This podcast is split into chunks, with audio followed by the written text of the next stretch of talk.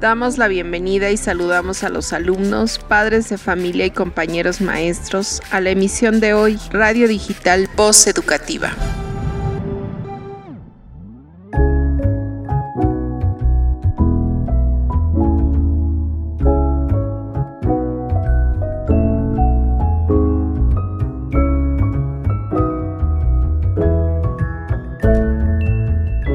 El papel de las habilidades socioemocionales en el regreso a clases presenciales.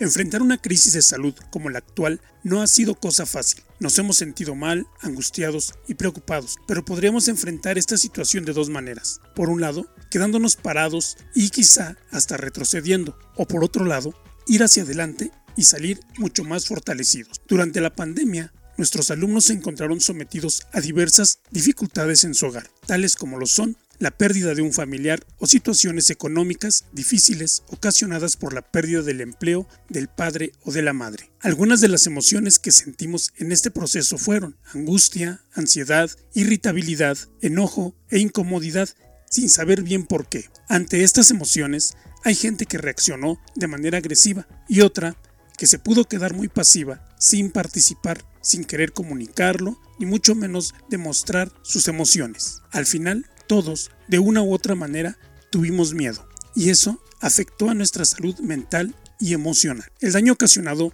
a nuestros estudiantes por este tipo de condiciones innegablemente ameritó la atención socioemocional de sus maestros orientadores y si es necesario la canalización a la red institucional de apoyo socioemocional, quienes pudieron encauzar nuevamente su atención al proceso educativo. Por ello es importante reflexionar que la incorporación de las habilidades socioemocionales al trabajo escolar ha dejado efectos favorables en los estudiantes de educación básica.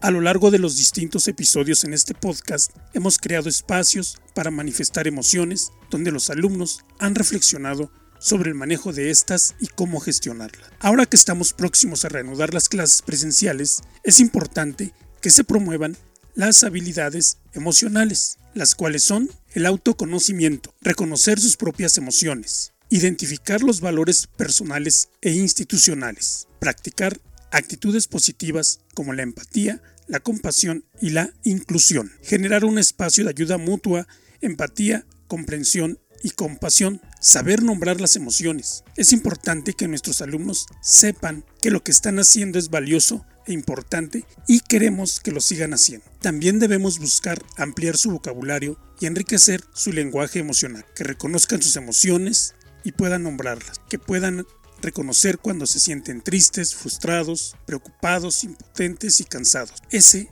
es un paso ya para la contención emocional y el trabajo en los meses de clases que se vienen. Esta y otras tareas de acercamiento se llevarán a cabo con todo el personal de la comunidad escolar durante las clases híbridas y presenciales a la distancia en las siguientes semanas. Así es que estaremos trabajando aspectos socioemocionales en cada una de las asignaturas el resto del ciclo escolar y en el siguiente ciclo escolar.